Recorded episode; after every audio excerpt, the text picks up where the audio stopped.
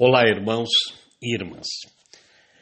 Tudo concorre para o bem daqueles que amam a Deus, e esse amor imenso de nosso Senhor é que nos faz continuar firmes.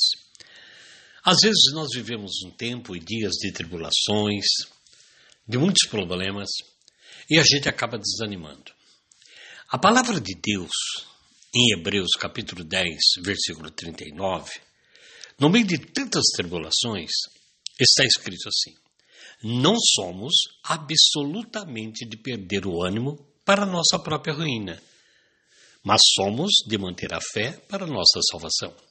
Quando nós perdemos a confiança, a perseverança, o ânimo, a gente se deprime, a gente fica ansioso, ansiosa e acabamos tendo a nossa própria ruína, perdemos a felicidade.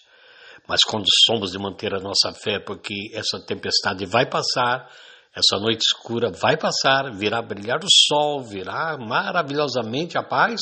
Aí é a nossa salvação. Confiança em Deus, irmãos. Confiança. Nada pode nos separar do amor de Cristo Jesus. Um grande abraço.